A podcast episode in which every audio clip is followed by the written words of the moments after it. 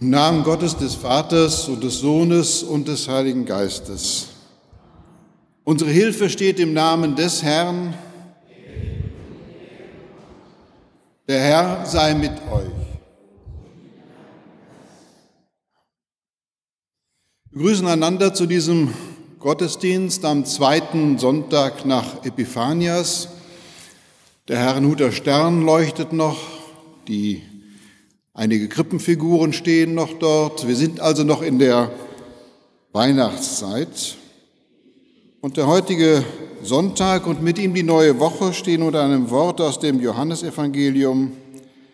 Das Gesetz ist durch Mose gegeben, die Gnade und Wahrheit ist durch Jesus Christus gekommen. Wir beten. Herr, wir erinnern uns noch an die Tage, wo verkündet wurde, das Wort wurde Mensch und wohnte unter uns. Mitten in die Welt bist du eingebrochen mit deiner Wahrheit. Du Gott wolltest uns die Bedingungen des Lebens lehren,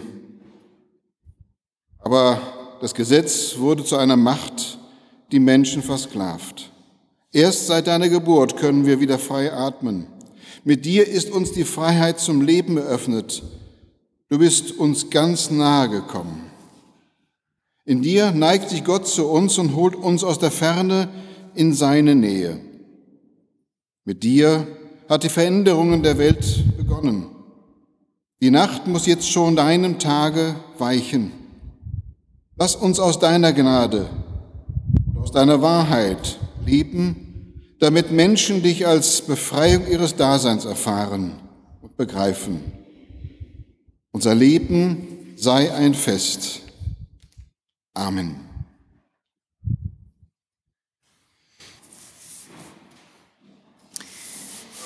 Die Epistel steht im Brief des Paulus an die Römer im zwölften Kapitel. Wie wir an einem Leib viele Glieder haben, aber nicht alle Glieder dieselbe Aufgabe haben, so sind wir viele ein Leib in Christus. Aber untereinander ist einer des anderen Glied und haben verschiedene Gaben nach der Gnade, die uns gegeben ist. Ist jemand prophetische Rede gegeben, so übe er sie dem Glauben gemäß. Ist jemandem ein Amt gegeben, so diene er. Ist jemandem Lehre gegeben, so lehre er. Ist jemand Ermahnung gegeben, so ermahne er. Gibt jemand, so gebe er mit lauterem Sinn.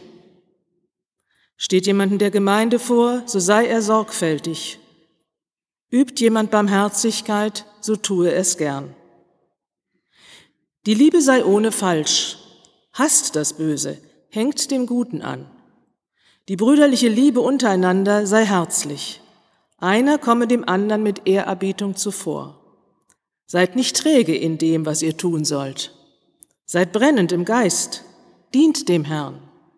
Seid fröhlich in Hoffnung, geduldig in Trübsal, beharrlich im Gebet. Nehmt euch der Nöte der Heiligen an. Übt Gastfreundschaft, segnet die euch verfolgen, segnet und flucht nicht. Freut euch mit den Fröhlichen und weint mit den Weinenden. Seid eines Sinnes untereinander. Trachtet nicht nach hohen Dingen, sondern haltet euch herunter zu den Geringen. Haltet euch nicht selbst für klug.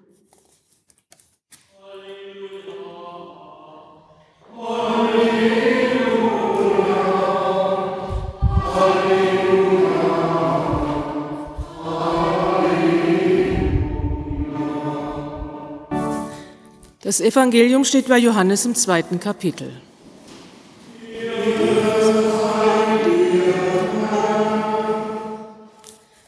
Am dritten Tage war eine Hochzeit in Kana in Galiläa und die Mutter Jesus war da.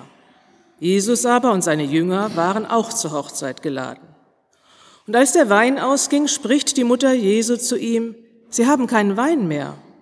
Jesus spricht zu ihr, was geht's dich an, Frau, was ich tue? Meine Stunde ist noch nicht gekommen. Seine Mutter spricht zu den Dienern, was er euch sagt, das tut. Es standen aber dort sechs steinerne Wasserkrüge für die Reinigung nach jüdischer Sitte, und in jeden gingen zwei oder drei Maße. Jesus spricht zu ihnen, füllt die Wasserkrüge mit Wasser. Und sie füllten sie bis oben an. Und er spricht zu ihnen, schöpft nun und bringt's dem Speisemeister. Und sie brachten's ihm. Als aber der Speisemeister den Wein kostete, der Wasser gewesen war, und nicht wusste, woher er kam, die Diener aber wussten's, die das Wasser geschöpft hatten, ruft der Speisemeister den Bräutigam und spricht zu ihm, Jedermann gibt zuerst den guten Wein, und wenn sie betrunken werden, den geringeren. Du hast aber den guten Wein bis jetzt zurückbehalten. Das ist das erste Zeichen, das Jesus tat, geschahen in Kana in Galiläa, und er offenbarte seine Herrlichkeit, und seine Jünger glaubten an ihn.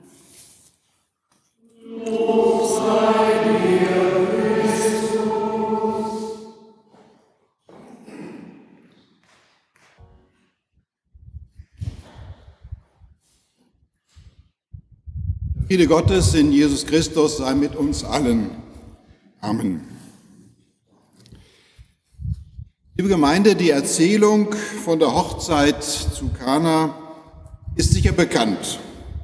Und doch bereitet sie uns und unserem Verstehen so manche Schwierigkeiten. Sie geht unserem Begreifen nicht so glatt und leicht ein. Sie ist voller Probleme. Da ist zum Beispiel die Frage, warum fährt Jesus seine Mutter Maria in so schroffer Weise an? Was habe ich mit dir zu schaffen, Frau? Was geht es dich an, was ich mache oder nicht mache? Das ist nicht deine Sache. Ich muss ehrlich sagen, ich als Vater und Großvater habe mit solchen Ton so meine Schwierigkeiten. Das kann ich nicht akzeptieren, so zwischen Kind und Eltern. Vielleicht merke ich daran, dass ich auch selber älter werde. Mag sein. Und auch wenn ich darüber nachdenke, dass Jesus mit Maria, seiner Mutter, so redet, wird es nicht besser. Aber Maria geht zu den Dienern und sagt, was er euch sagt, das tut. Es standen dort sechs steinerne Wasserkrüge für die Reinigung nach jüdischer Sitte. Ein noch größeres Problem als dieser Ton zwischen Kind und Mutter ist das von Johannes berichtete Wunder. Jesus geht ja zu den Dienern und sagt zu ihnen, füllt die Wasserkrüge mit Wasser. Und sie füllen sie bis oben an.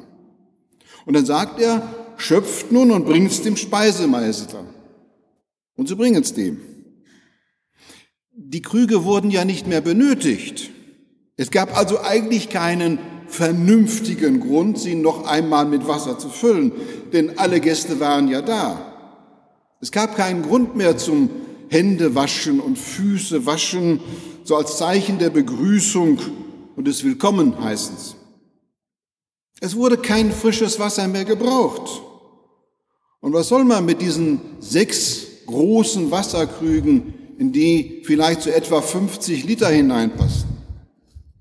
Denn also so um die 300 Liter Wasser. Was soll man da noch mit? Das macht keinen Sinn. Aber die Diener tun es. Und dann sagt Jesus, schöpft daraus und bringt es dem Speisemeister. Der soll es probieren. Wozu soll der Wasser probieren? Und der hat mehr als Stress, der ist ja mehr als genervt, weil nämlich der Wein ausgegangen ist. Und wenn ich mir das so vorstelle, man geht zu dem, der sowieso wahrscheinlich mehr oder weniger neben sich steht, weil das alles nicht so funktioniert, wie er das haben will. Und dann soll er noch Wasser probieren. Aber sie machen es dennoch. Dann heißt es von Johannes ganz locker, nüchtern erzählt, als nun der Speisemeister den Wein kostete, der Wasser gewesen war und nicht wusste, woher er kam, die Diener aber wussten's, die das Wasser geschöpft hatten, ruft der Speisermeister den Bräutigam und spricht zu ihm, jedermann gibt zuerst den guten Wein und, wenn die betrunken sind, den geringeren. Du aber hast den guten Wein bis jetzt zurückgehalten. Du gibst diesen ausgezeichneten Wein erst jetzt. 300 Liter Wasser sind jetzt Wein. Wie soll man das verstehen? Wie soll das unser Verstand fassen? Auch wenn wir jetzt im postfaktischen leben sollen, also dem Gemeinden, dem Erzählten, dem Emotionalen, dem Gefühl, dem frei Erdachten, wie uns so gesagt wird, wo ja auch Falschmeldungen als wahre Nachrichten dann verbreitet werden. Wir haben doch einen Verstand, den wir nutzen müssen. Da fällt es schwer, Ereignisse anzunehmen, die in ihrem Ablauf und Geschehen nicht ergründet und nicht begründet werden können. Manche sagen vielleicht nun, das kann man nicht erklären, das muss man glauben. Glauben heißt ja nicht wissen. Als ob der Glaube dort anfinge, wo wir Menschen mit unseren Fähigkeiten, unserem Verstand nicht weiterkämen. Wer den Glauben so auf das nicht erklärbare, nicht fassbare eingrenzt, der muss eigentlich wissen, dass seine Definition von Glauben sich unterscheidet von dem, was das Neue Testament unter Glauben versteht. Und er hüllt den Glauben aus. Denn der Mensch kann durch Wissenschaft und Forschung bald täglich weitere Geheimnisse lüften und bisher Unverstandenes. Da braucht man dann nicht länger glauben, sondern wir wissen nun, wie die Dinge sich verhalten. Glaube liegt nicht jenseits dessen, was wir Menschen mit unserem Verstand bereits erklären können, sondern Glaube umfasst das, wovon wir überzeugt sind worauf wir vertrauen, was wichtig, was lebenswichtig für uns ist, was das Fundament unseres Daseins bildet, wovon wir in der Hoffnung gewiss sind, nämlich dass Gott uns als seine Kinder liebt und uns in Jesus Christus errettet. Für den Apostel Paulus heißt Glaube nichts anderes als Vertrauen. Vertrauen. Ich vertraue darauf. Insofern bin ich überzeugt und gesicht, gewiss und sicher, ich vertraue darauf. Das ist die Basis, auf der ich stehe. Ich vertraue. Und wahrer, richtig biblisch begründeter Glaube ist ja eine zuverlässige Erkenntnis. Ich muss was verstanden haben, kapiert haben. Und es ist ein herzliches Vertrauen, ein Vertrauen aus dem Herzen heraus. Und für Paulus ist das Herz das Zentrum der ganzen Person. Das heißt, ich muss etwas kapiert haben und mit meiner ganzen Person vertraue ich darauf, dass nicht allein dem anderen, sondern auch mir Vergebung der Sünden, ewige Gerechtigkeit und Seligkeit von Gott geschenkt ist aus reiner Gnade um Jesu Christi willen. Das wissen wir und darauf vertrauen wir, dass Gott uns als seine Kinder liebt und uns in Jesus Christus errettet. Das ist das, was uns in Weihnachten immer wieder neu zugesprochen. Und so betrachtet geht es bei dem im Neuen Testament erzählten Wundergeschichten nicht um die Alternative, entweder dieses Mirakel zu glauben oder zu erklären.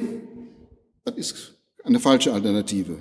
Sondern es geht darum, dem nachzuspüren, was der Erzähler mit dem berichteten Wunder eigentlich aussagen will und was die ersten Hörer dann bewegt hat.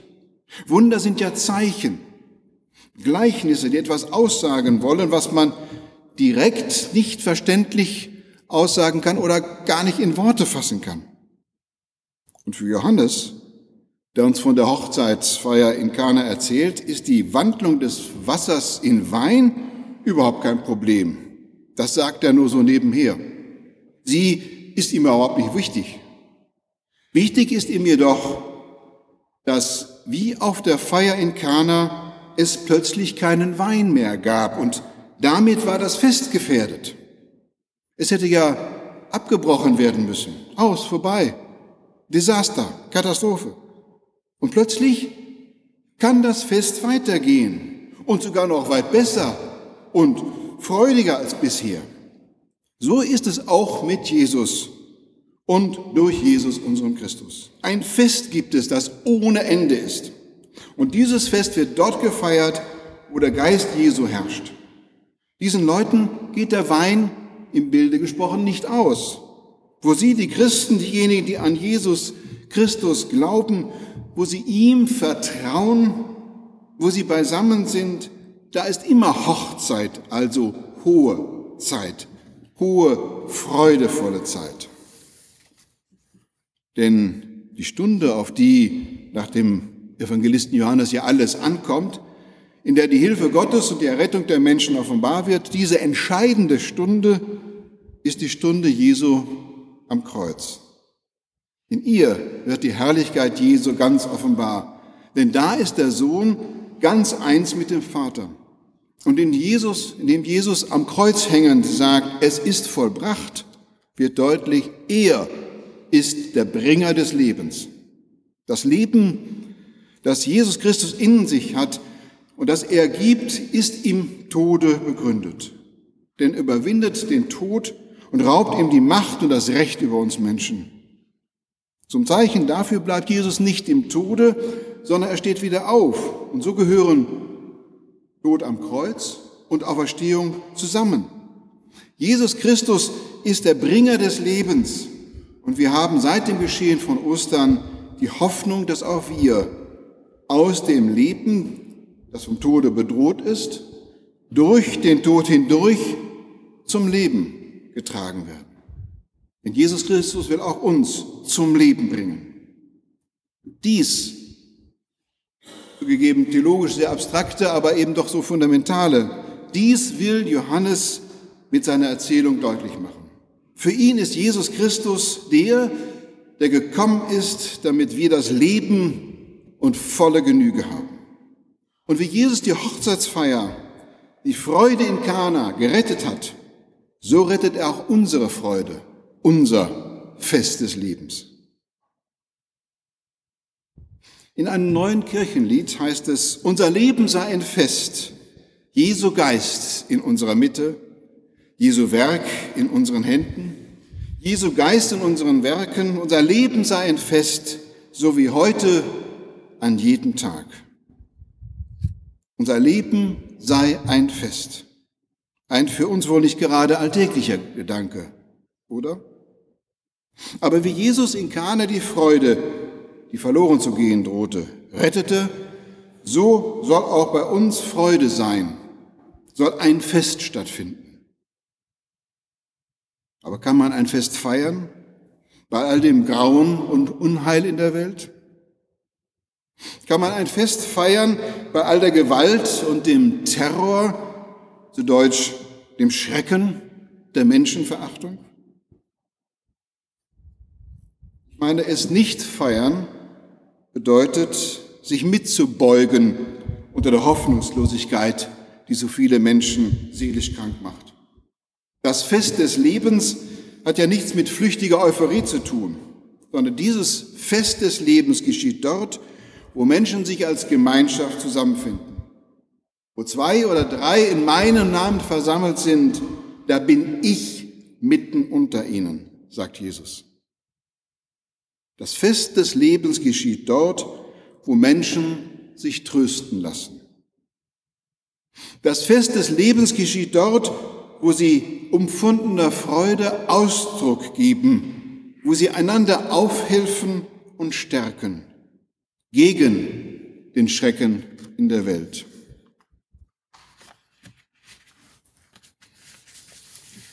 Denn Jesu Werk sei in unseren Händen und vor allen Dingen Jesu Geist in unseren Werken. Der Friede Gottes, der höher ist als alle menschliche Vernunft und Unvernunft. Er bewahre unsere Herzen und Sinne in Jesus Christus. Amen.